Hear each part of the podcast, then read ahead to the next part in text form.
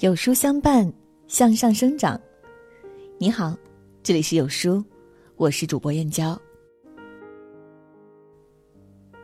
亲爱的书友们，没有好运能轻易得到，你想要有多优秀，就在于你有多自律。有书早晚安打卡小程序已经重磅上线了，在这里可以和千万书友一起早晚打卡。开启更美好的人生。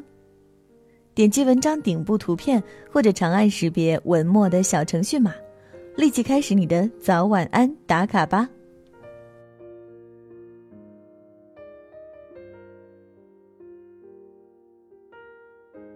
这几天，在网上被两张照片触动。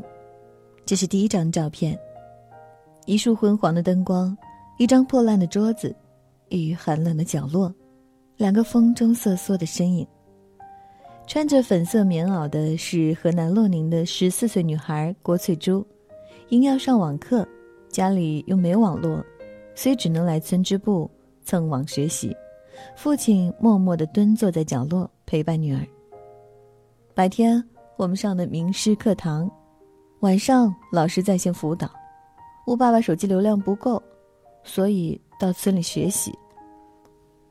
村支书说：“女孩学习很认真，每天都会来这里学两个小时。”网友评论说：“这是现代版的凿壁偷光。”这是第二张照片，同样是受疫情影响，只能上网课的十五岁女孩杨秀花，每天要爬一个小时陡峭的山路，来到距家四公里外的悬崖，窝在悬崖边上课，因为附近只有这里有信号。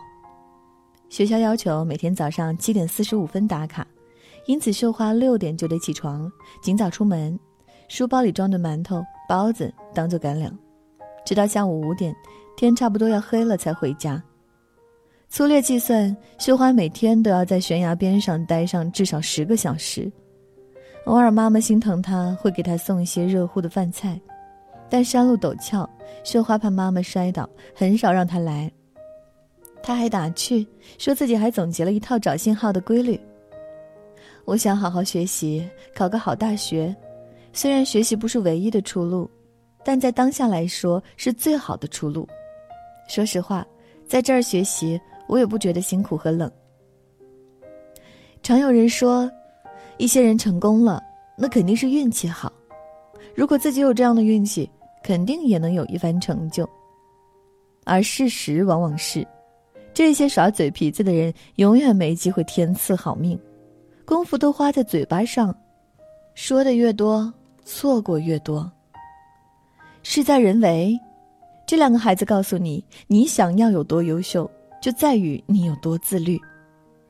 当你足够努力，控制得住惰性，就足以能通过征服自己去征服世界。曾经看过一个漫画。每个人都背负了一个沉重的十字架，在缓慢而艰难的前行。途中，有一个人嫌十字架太重了，于是拿刀把十字架砍掉了一半。又走了一会儿，还是嫌十字架太沉，于是又把它削掉了一块。砍掉之后，走起来的确是轻松很多，他的步伐轻快起来，超过了一些人。就这样。当他以为自己可以轻轻松松的成为第一名时，前面出现了一个大大的沟壑。后面的人慢慢追赶上来，他们用自己背负的十字架搭在沟上，做成桥，从容不迫的跨了过去。他也想如法炮制，然而自作聪明的把十字架砍掉一部分的他，只能留在原地，追悔莫及。对我们的孩子来说，这场突如其来的疫情很沉重，不断延迟的假期很沉重，舒适又无人监督的环境很沉重，种种娱乐放纵的诱惑很沉重。这些沉重的分量，像极了漫画里的十字架，拖慢了孩子们前进的脚步。于是，有的孩子开始偷懒了，消掉认真、坚持、努力、奋进，扛起怠惰、放纵。和欢愉，他们开始止步不前，把自己划进网课学困生的圈子。一上课网速就不好，没有摄像头，一提问就全员闭麦。上课的时候吃零食、躺被窝，时不时还传来王者荣耀的声音。一组假期游戏数据显示，某款游戏的峰值 DAU，也就是日活跃用户数量，在1.2到1.5亿之间，而另一款游戏的峰值 DAU 在0.8到1.0亿之间，两者皆创下历史新高。而这两款游戏的用户绝大多数都是青少年学生，这代表着中国2.8亿的在校生中。有至少百分之九十的孩子在自律和放纵之间选择了后者。在《万万没想到》这本书里，曾经路过美国一个研究组织，他们花了十年之久，上至采访政界、商界的无数名人，下至调查在校学生成绩的影响因素，最后得出一个结论：一些人实现平生理想，一些人跌入平庸日常。把一个人和他人区分开来的品质，不是天赋，不是教育背景，也不是智商，跟任何性格特征都无关，除了自律。没有他，即使是最简单的目标，看上去也可能就像白日梦。想起前几天的微博热搜，高三女孩方舱，医院内备战高考。女孩叫黄玉婷，是武汉市的一名高三学生。她不幸感染新冠肺炎，因为是轻症，被独自收治在武汉客厅方舱医院。来的时候，除了日常用品，还带了一大书包的复习资料。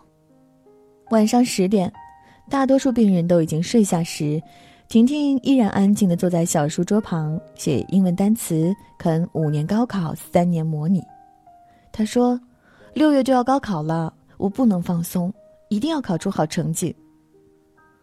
这条微博热搜下，有的网友说女孩已经满分了，有的自荐行贿，自叹不如。其中一位老师的评论一语破地：疫情过后，学生会出现明显的两极分化，自律的会越来越优秀，优秀一大截；不自律的。各种糊弄假学就会遥遥落后。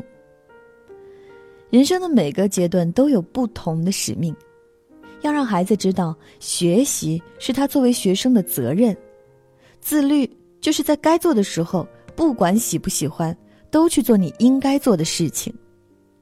当一个人对一件事情保持百分百的热爱和沉静，那就注定会拥有百分百完美的结局。孩子。别想着投机取巧，你偷过的每一个懒，都会在日后成为最深的遗憾。知乎上曾有一段话一度爆火：既然整天不思进取、浑浑噩噩，没有半点目标可言，就不要做什么英雄式的梦，好好的甘于平庸。既要前程似锦，又要毫不费力，你咋不上天？话糙理不糙。每一个迷失在舒适区的孩子，都需要父母将他点醒。不要花自己的时间去羡慕别人的人生。疫情还未结束，越是特殊时期、特殊环境，越是学习精进的时机。告诉孩子，别羡慕那些成功的人，没有一份好运是轻易得到的。幸运的前提是你的努力，你的自律。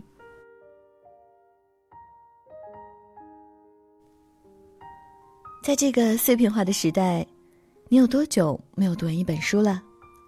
长按扫描文末二维码，在有书公众号菜单免费领取五十二本好书，每天有主播读给你听。我是主播燕娇，在美丽的金华为你送去问候。明天同一时间，不见不散。